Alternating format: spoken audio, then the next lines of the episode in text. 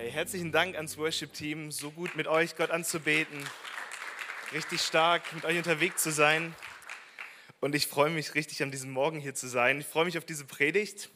Ich freue mich ähm, nicht unbedingt auf diesen Tag. ähm, ich sage es von Anfang an. Ähm, es ist für meine Frau, ihr habt Norina kennengelernt und mich. Erstmal der letzte Sonntag in dieser Kirche. Und wenn ich irgendwie hier sowas runterlaufen habe, dann ist es vielleicht mein Schweiß, vielleicht auch gemischt mit ein paar Tränen. Ihr könnt es euch aussuchen. Und da stehe ich heute drüber, weil wir sind Menschen mit Emotionen, mit Gefühlen. Und äh, genau, sehr gut, das tut gut. Ein kleiner Gruß auch an Bernhard und Fewe, die vielleicht irgendwie zu Hause reinschauen. Die sind, glaube ich, gerade noch in den Niederlanden. Ich habe im Vorfeld ab und zu mal so gesagt, lieber Bernhard, es gibt ganz wenig Dinge, vielleicht gar keine Dinge, ja, sehr gut, für die ich dir wirklich böse bin, aber vielleicht, dass ich heute predigen soll. Aber wir werden es gemeinsam schaffen und ich glaube, ich habe noch ein paar gute Worte, ein paar Gedanken, die ich dir persönlich mitgeben möchte. Und der erste Gedanke oder das erste, was mir im Herzen liegt, dass ich dir persönlich sage, auch wenn wir uns noch gar nicht kennen und wenn wir uns gut kennen, ein bisschen besser kennen, ich habe dich lieb. Ich habe dich wirklich gern. Und dafür muss ich dich noch nicht mal so richtig gut kennen. Und ähm, ich dachte mir, ganz am Ende möchte ich doch über eine Sache sprechen, die wir als Kirche auch so einen Wert haben. Und äh, ich bin mal so alle vier Werte durchgegangen. Einige wissen es vielleicht, wir sprechen öfter mal drüber, was gut ist bei Werten, dass man sie sich immer wieder mal in Erinnerung ruft. Auch persönliche Werte, aber auch Werte in der Kirche. Da ist am Anfang, wir lieben Gott. Das haben wir vorhin gesungen, wir wollen mehr von Gott. Und da denke ich, habe ich mir am Anfang so gedacht, ja, das ist ja manchmal schon echt herausfordernd, weil wir Dinge erleben in unserem Leben und man denkt so, ja, Gott wirklich von Herzen lieben, wirklich ihn gern haben. Das ist auch schon manchmal schwierig. Das ist unser Wert, unser Wunsch, wonach wir uns ausstrecken. Gott lieben, hey, das ist so ein Ziel von uns als Kirche. Wir wollen Gott lieben. Dann habe ich gedacht, ja, die Kirche lieben, ja, ist auch richtig gut, ist ein guter Ort. Wir waren gestern hier mit einigen, ganz vielen zusammen, die haben hier zu Hause, hier unser Zuhause, unsere Kirche ein bisschen auf Vordermann gebracht. Wir haben richtig gute Gemeinschaft, wir sind gemeinsam unterwegs, man findet Freundschaften, man findet Familie. Die Kirche lieben ist auch oftmals herausfordernd, aber machbar. Und dann lieben wir das Leben und ich glaube, das ist sowas, das ist auch manchmal schwierig. Aber was schön ist, wenn man sagen kann, ich liebe mein Leben, ich sehe die guten Sachen in meinem Leben, das, was mir begegnet, wo ich jetzt mal im Sommer am, am Freitag mal wieder ein paar Sonnenstrahlen und so irgendwie sagen, ja, das lieben Leben, was Gott für mich vorbereitet hat, ist eine wunderbare Sache. Und bei einem Wert bin ich stehen geblieben und dachte mir so, oh nee, der ist nicht einfach. da, da, da, sollten wir heute noch mal irgendwie ein paar Gedanken verschwenden, vielleicht an diesem Morgen. Und zwar dachte ich mir so, Menschen lieben, Eieiei.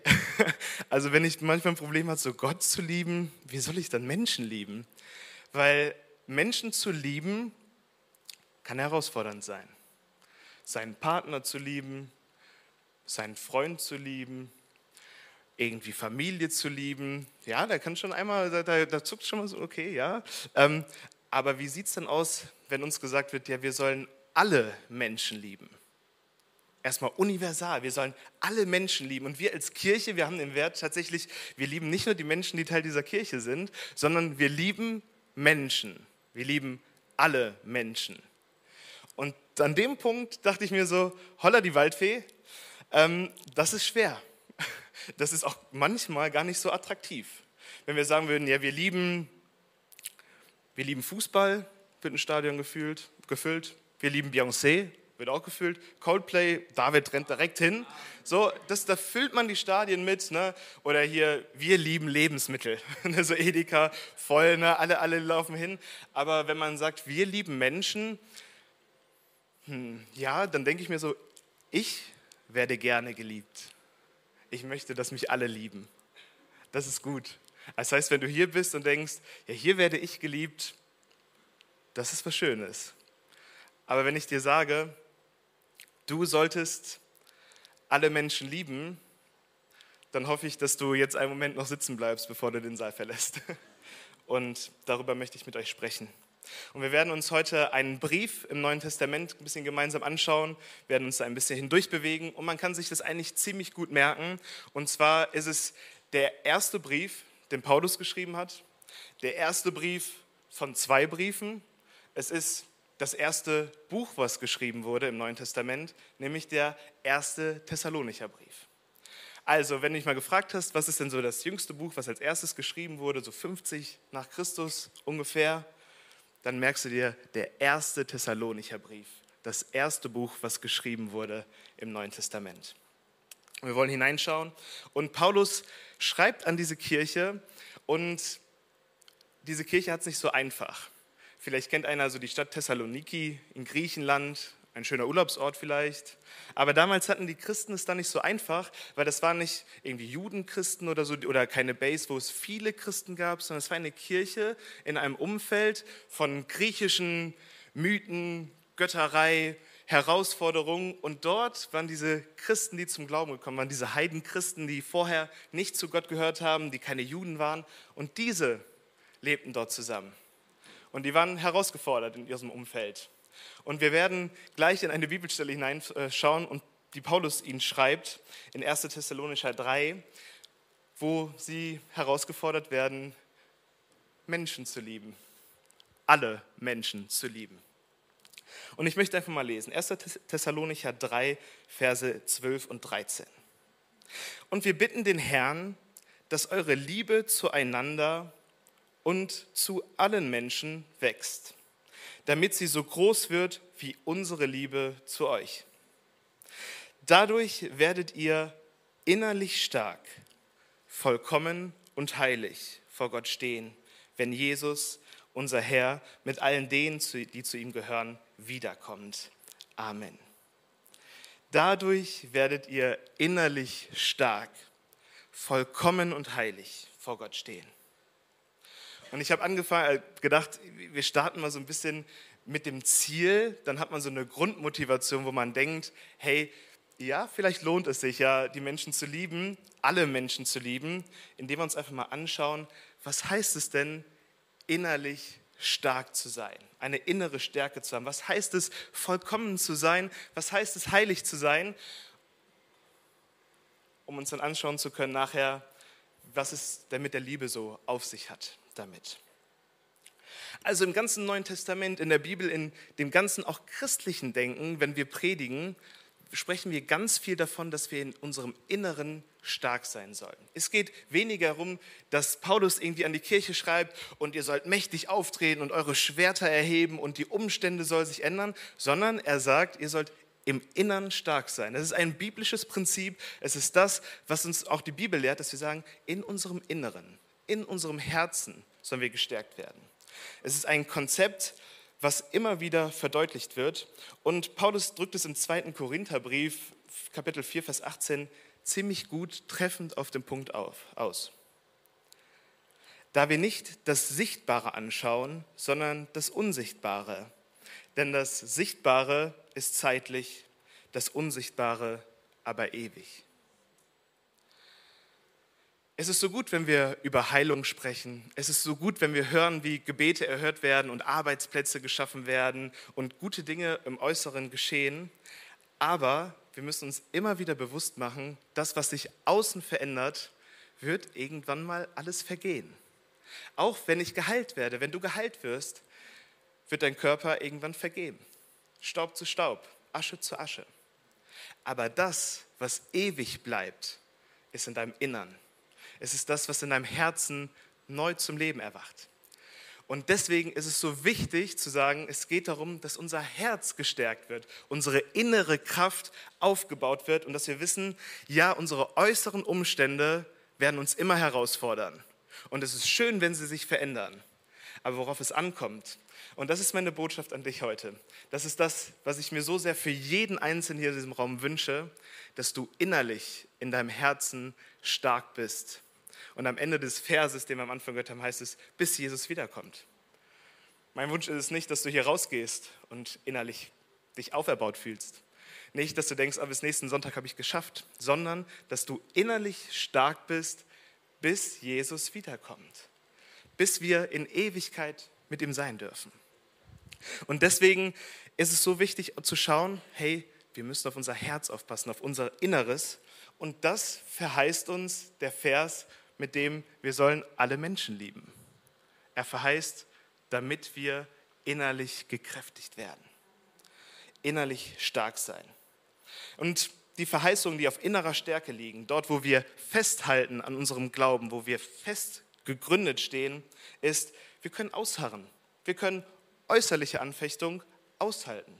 Es wird verheißen in Jakobus 1, dass wir ausharren werden in jeglicher Herausforderung, in jeglicher Anfechtung, in jeglicher Krankheit, in jeglicher Qual, in jeglicher Herausforderung, in Freud und Leid werdet ihr ausharren. Wenn wir innerlich standhaft stehen und wissen, was unser Glaube ist, worin wir gegründet sind auf Jesus Christus, dann haben wir eine Orientierung in unserem Leben. Wir haben ein Ziel, weil wir warten, bis Jesus wiederkommt. Wir sind ausgerichtet auf das Ende. Dann werden wir standhaft stehen, wir werden leidensbereit sein und wir werden wissen, ein Ende voller gute, guten Dinge, ohne Leid, ohne Schmerzen, voller Hoffnung, voller Zuversicht, das ist das, was uns am Ende erwartet. Deswegen seid innerlich stark, streckt euch nach innerer Stärke aus. Dann heißt es, und ihr werdet vollkommen sein. Ich möchte einfach mal ein Gerücht aus der Welt schaffen.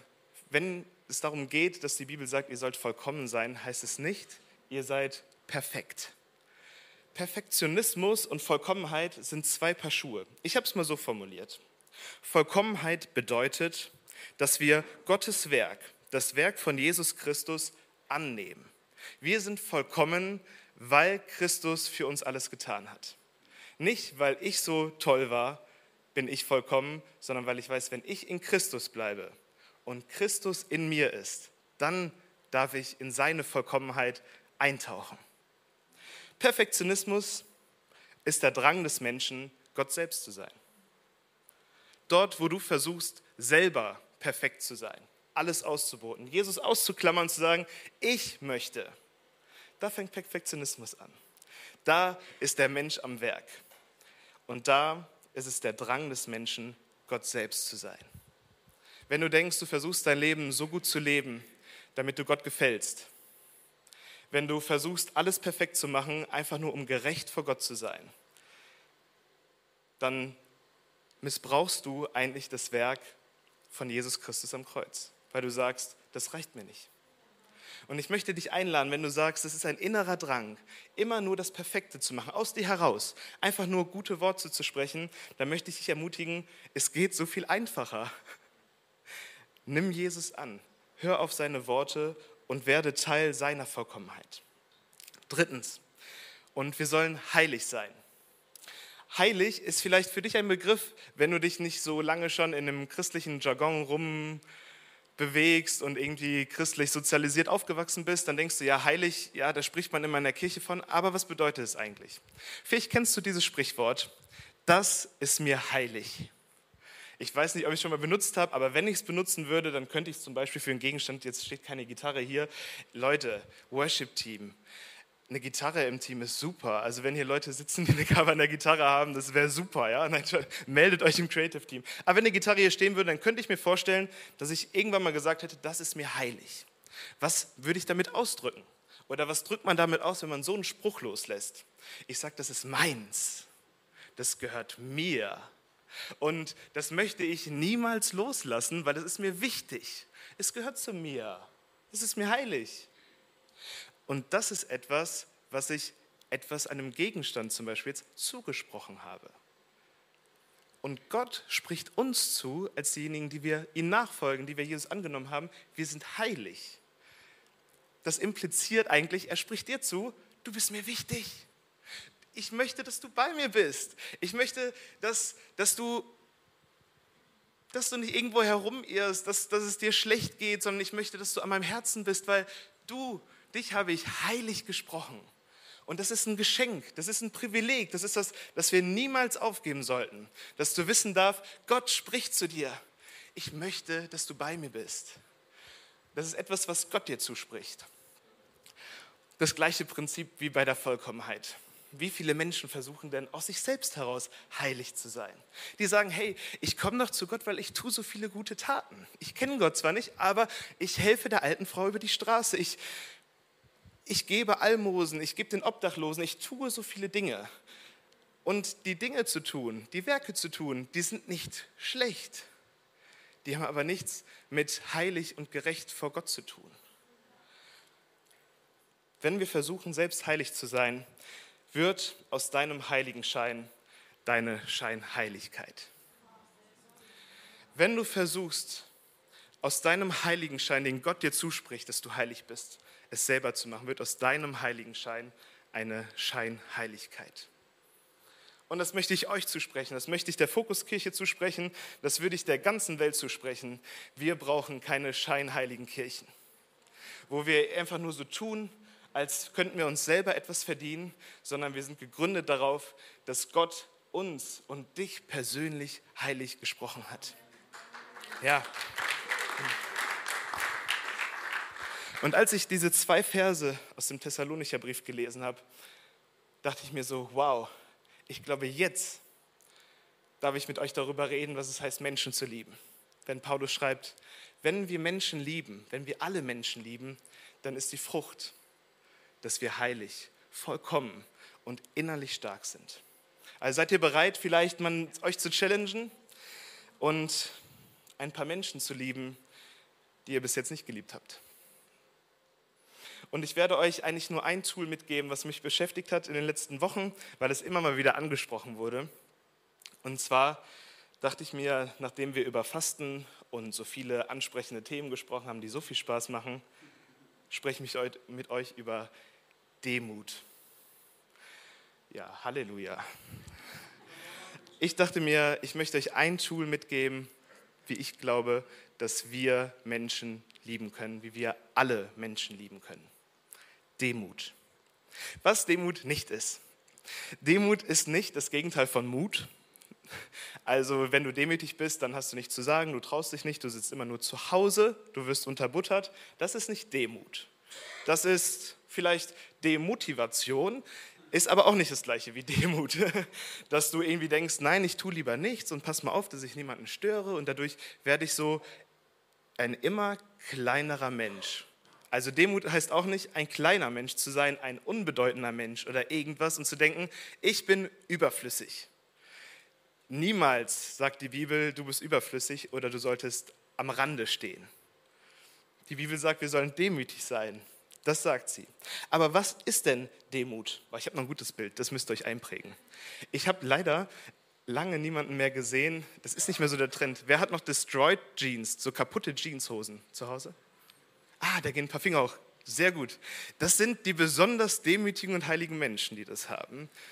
Ja, wisst ihr warum? Das sind eigentlich die wahren Buß- und Bethosen. Das ist nämlich, die kommen, diese Löcher, die, die werden niemals so produziert, sondern du gehst auf die Knie und reibst über den Boden und du bist im Gebet und deine Jeanshosen, die reißen auf und denkst du so, ja, das, das sind die wahren Heiligen. Genau, der David, der hatte am Donnerstag auch noch eine an, der, der ist da mit da vorne. Das heißt es auch nicht, immer nur auf den Knien rumzurutschen und in der Kirche die Toiletten putzen zu müssen und nicht Nein sagen zu können. Da fasse ich mir immer selber an die Nase ich habe manche Dinge in den letzten Jahren gelernt und manchmal sage ich jetzt auch nein, ich werde wahrscheinlich kein Meister darin werden.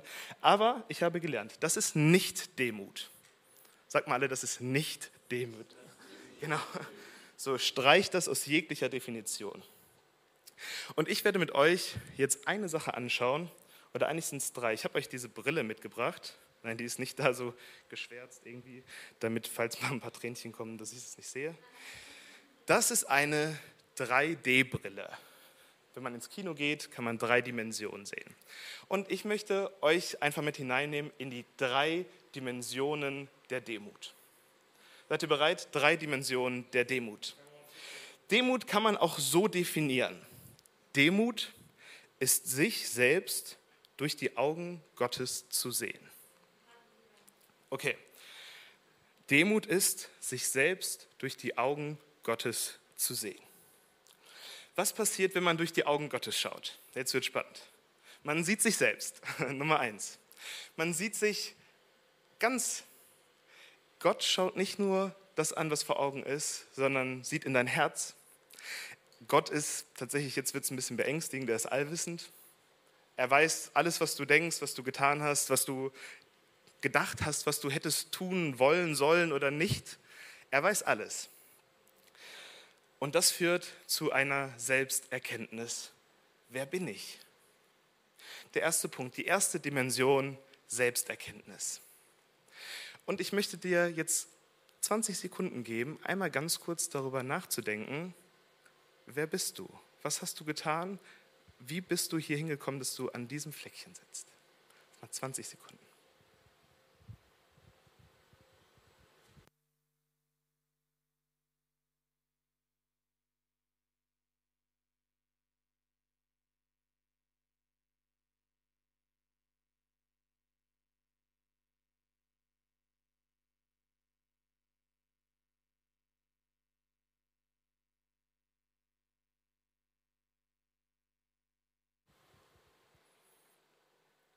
Mögliche Punkte könnten sein meine Fehler, meine tiefsten Abgründe, meine schlimmsten Gedanken, mein Versagen, meine Vergangenheit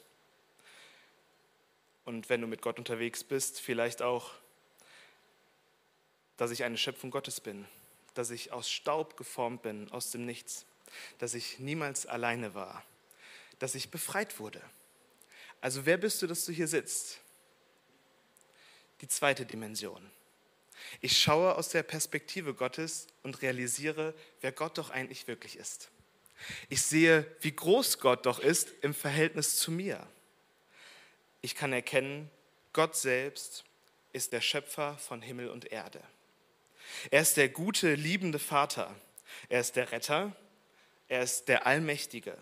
Er ist der Allgegenwärtige, der Sehende, der gerechte Richter, der Herr aller Herren, der König aller Könige, der Ermächtige, der Heilige, der Unendliche und, und, und, und, und. Wenn du denkst, du kommst an ein Ende, schlag die Bibel auf und du wirst kein Ende finden. Und du wirst ihn immer besser kennenlernen. Also, Dimension Nummer zwei, wir erkennen, wer Gott ist. Und jetzt Nummer drei, ganz wichtig, die dritte Dimension, die Beziehungserkenntnis. Wenn ich weiß, wer Gott ist, wenn ich weiß, wer ich bin, dann werde ich erkennen, wie ich denn eigentlich zu Gott stehe. Bin ich ein Kind Gottes? Bin ich doch gerecht und unverdient gerettet durch Jesus Christus? Ich bin gerettet aus meinem Glauben, nicht weil ich irgendwas Wunderbares getan hätte, dass es ein Geschenk ist. Ich war in der Finsternis. Ich war wirklich wett von Gott. Ich war verloren und ich bin gefunden worden. Nicht, weil ich so gut bin, sondern weil mein Gott so gut ist. Und was, was passiert, wenn man mal diese drei Punkte vielleicht mal in seiner Gebetszeit, vielleicht morgen starten die 21 Tage des Gebets, für mich persönlich ist es eine gute Sache, morgens in den Tag zu starten und darüber mal nachzusehen, wer bin ich? Wer ist Gott und wie sieht meine Beziehung zu ihm aus? Und dann passiert auf einmal eine persönliche Änderung in meinem Verhalten, in meinem Denken und ich denke nicht mehr, wie kann man nur alle Menschen lieben, sondern Gott, wie konntest du mich denn lieben?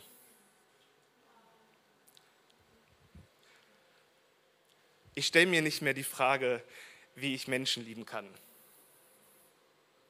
Und immer, wenn irgendwelche Gedanken kommen, dann sage ich immer so, Gott, du warst mit mir so gnädig und du hast mit mir solche Dinge gemacht. Ganz ehrlich, jeder, der hier vorne steht und auch predigt, und da kann sich, glaube ich, keiner rausnehmen. Wir, haben, wir sind nicht alle nur irgendwie betend und Buße tun auf unseren Knien in unserem Leben und hergezogen, als wenn wir irgendwie hier so heilige Menschen wären. Wir sind alle aus dem Dreck gezogen. Und wenn wir das realisieren, dann sehen wir andere Menschen anders. Und jetzt werden wir auch wieder eine kleine Übung machen. Und ich möchte dich herausfordern, dir die Brille Gottes anzuziehen und dir einen Menschen, der dir durch den Kopf geht, den du nicht liebst, den du nicht lieben kannst, vorzustellen. Ich glaube, da braucht es keine Vorstellung. Ich glaube ganz ehrlich, jedem fällt sowas ein, irgendjemand, wo du ähnlich Abgrund hast. Und wir werden jetzt uns einfach ein bisschen Zeit nehmen. Vielleicht können wir ein bisschen Instrumentalmusik gleich einspielen und ich möchte dich herausfordern. Um dich zu fragen, wer ist dieser Mensch eigentlich?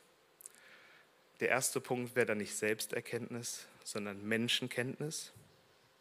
Der zweite Punkt Gottkenntnis. Und als drittens, dass du darüber nachdenkst, welche Beziehung wünscht sich denn Gott zu diesem Menschen? Lass uns doch einfach mal zwei, drei, vier Minuten mal kurz darüber nachdenken.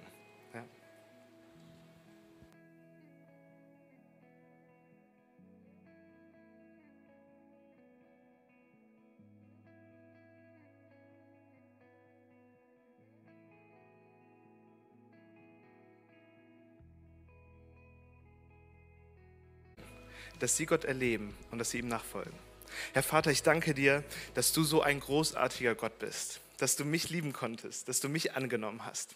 Und ich bete, dass wir Wunder sehen werden, wo wir denken, da ist doch ein Limit. Diesen Menschen, der wird niemals dich kennenlernen. Den kann, den kann ich ja noch nicht mal lieben. Wie kannst du ihn lieben? Ja, dass wir erleben, ja, wie sie dich kennenlernen und wie unser Herz aufblüht und weich wird und unsere Beziehungen auf einmal anfangen aufzublühen, weil wir Menschen lieben, wie du sie liebst. Amen. Yes. Die Brille Gottes anziehen, die drei Dimensionen der Demut. Nimm es dir mit, mach es zu deinem Gebet, weil eins kann ich dir sagen, Demut ist keine Charaktereigenschaft, sondern Demut kann man lernen, indem wir uns kennenlernen, Gott kennenlernen und unsere Beziehungen kennenlernen. So, genau. Falls du noch mal einen Spruch mitnehmen willst für deine Gebetszeit am Morgen, habe ich ein kurzes Gebet aufgeschrieben. Ich sage es euch einfach. Lass mich sehen, was du siehst. Lass mich hören, was du hörst. Ich will tun, was du tust. Lass uns Menschen lieben. Ja, lass die Fokuskirche wirklich eine Kirche sein, wo wir Menschen kompromisslos, radikal lieben, wo hier Menschen hinkommen und wir wissen, wir lieben sie. Wir sind nicht immer einer Meinung und wir sind nicht alle gleich, aber wir lieben sie, weil Gott sie liebt. So, Amen. Ja, komm on. So wichtig. Ich werde jetzt noch ein paar persönliche Worte sagen. Ich habe mir extra noch 3 Minuten 50 auf der Uhr freigehalten, um sie an die Kirche zu richten, um sie an unsere Leiterschaft zu richten, um sie an David zu richten und an Chris, nein, und an jeden Einzelnen, was mir am Herzen liegt an dieser Kirche. Vielleicht bist du schon lange hier, länger hier in der Kirche. Ich bin auch erst seit drei Jahren in der Kirche und vielleicht bist du ganz neu und fragst dich, soll ich denn Teil dieser Kirche werden? Und ich möchte dir einfach ein paar Punkte mitgeben, warum du unbedingt Teil dieser Kirche sein solltest und ein paar Dinge, wie ich dich ermutigen möchte, weiterzugehen. Und zwar heißt es auch in diesem Vers, dass Paulus schreibt, von dem wir vorhin gehört haben, ihr sollt euch einander lieben und andere, alle Menschen, wie ich euch liebe. Und ich möchte euch einfach mal diese Einleitung ähm, des Briefes einfach mal vorlesen, wie Paulus diese Kirche in Thessalonich ähm, geliebt hat, um euch, ja, ich weiß nicht, mich hat der Brief total mitgenommen, weil ich dachte am Anfang immer, Paulus ist da immer so weinerlich und so, wenn er die Kirchen vermisst, die er gegründet hat oder wie auch immer. Und äh, mir geht es tatsächlich leider sehr ähnlich. Wir danken Gott immer wieder für euch und beten ständig für euch. Das möchte ich euch sagen, das werde ich tun. Ich werde niemanden, den ich irgendwie so im Blick hatte, mit dem wir unterwegs waren, jeden, den ich irgendwie aufgenommen habe, ich werde euch nicht vergessen. Ich habe immer ein Problem in meinem Leben, ich verschenke mein Herz. Und das ist Kacke, ich sag's euch. Wir sind dafür ausgefordert, unsere Liebe irgendwie wegzugeben. Ich habe das Gefühl, ein, ein Teil meines Herzens werden bei vielen Menschen von mir einfach hängen bleiben. Und ich habe auch von euch was mitgenommen. Also ich werde auch ein Stück von euch mitnehmen. Und ich danke für euch. Und dann heißt es in Vers 4, wir wissen, liebe Brüder, dass Gott euch liebt und dass er euch erwählt hat. Das weiß ich. Ich weiß, dass er euch liebt. Und ich weiß auch, dass er euch erwählt hat. Und dass es diese Kirche mit Berechtigung gibt. Und das möchte ich dir zusprechen. Es gibt so viele einzelne Geschichten und ich dachte vorher, vielleicht erzähle ich mal was Persönliches. Ich, der Adam, der sitzt an der Technik. Wir sind 2020 in diese Kirche gekommen in Corona. Die meisten Leute habe ich nur mit Maske kennengelernt, ein Dreivierteljahr. Dann nochmal kennengelernt ohne Maske, weil ich mich erschrocken hatte, was denn da so drunter unter Vorschein kommt. Und Adam ist frisch in die Kirche gekommen, hat Gott gesucht. Er wusste nicht, was er vorhatte. Irgendwie war sein Leben auch ziemlich rastlos, würde ich jetzt mal so sagen. Ich glaube, du stimmst mir zu.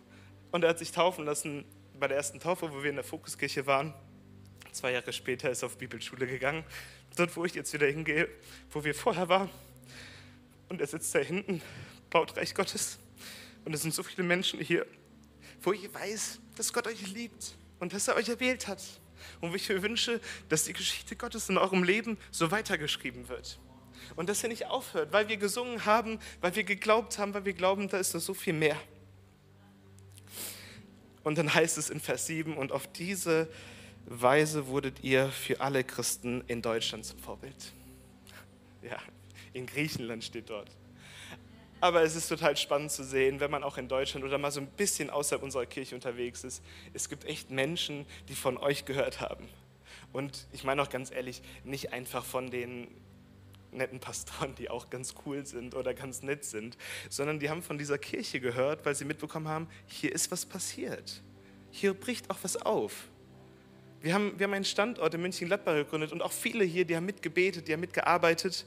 Und das war nicht immer einfach für alle, für mich auch nicht, aber ich, ich würde es immer wieder machen und immer wieder tun. Ja, guck mal. Genau. genau. Mein Predigtskript geht jetzt vier Seiten weiter. Ich überspringe drei, um zum Ende zu kommen weil ich würde euch sehr viele Dinge noch sagen. Deswegen heißt mein Predigtitel, jetzt könnt ihr das einmal anwerfen, habe ich nicht einmal erwähnt, was ich euch noch sagen wollte. So, mein Rat, unser Rat, da kann ich Norina mit reinnehmen, unser Segen für diese Kirche würde ich euch gerne vorlesen. Und zwar ist es das letzte Kapitel aus dem ersten Thessalonicher Brief. Und ich habe es ein bisschen verändert. Liebe Fokuskirche, wir bitten euch, dass ihr denen Respekt entgegenbringt, die euch vorangehen und leiten. Sie bemühen sich wirklich um euch und warnen euch vor dem, was falsch ist. Ihr sollt ihnen ihre Arbeit mit aufrichtiger Liebe danken und haltet Frieden untereinander. Ihr Lieben, wir fordern euch auf, den Faulen und Unordentlichen ins Gewissen zu reden. Ja, fasse ich mir in die eigene Nase. So, und den Ängstlichen Mut zu machen. Wir wollen einander ermutigen. Haben wir Ängstliche hier? Ja, also ich war einer davon und ihr habt mich ermutigt. Wir wollen eine Kirche sein, wo wir den Ängstlichen Mut machen, weil wir das Gute vor Augen haben. Geht behutsam mit den Schwachen, körperlich oder auch jung im Glauben oder selig oder die Herausforderungen haben, um und habt mit allen, mit allen Geduld. Passt auf euch auf. Versucht gut miteinander umzugehen und euch zu unterstützen. Seid immer fröhlich und freut euch. Hört nicht auf zu beten. Hey, startet morgen früh mit den 21 Tagen des Gebets. Kommt zu den Gebetsabenden. Kommt am Freitagmorgen, überlauft den Freitag, das Freitagmorgengebet und hört nicht nach 21 Tagen bitte nicht auf. Was immer geschehen wird, seid dankbar, denn das ist Gottes Wille für euch, die ihr Christus Jesus gehört. Letztens, seid offen für das Wirken des Heiligen Geistes und vertraut ihm. Verurteile das prophetische Reden nicht, sondern prüft alles, was gesagt wird und behaltet das Gute, das Wahre. Lasst euch nicht auf das Böse in jeglicher Form ein.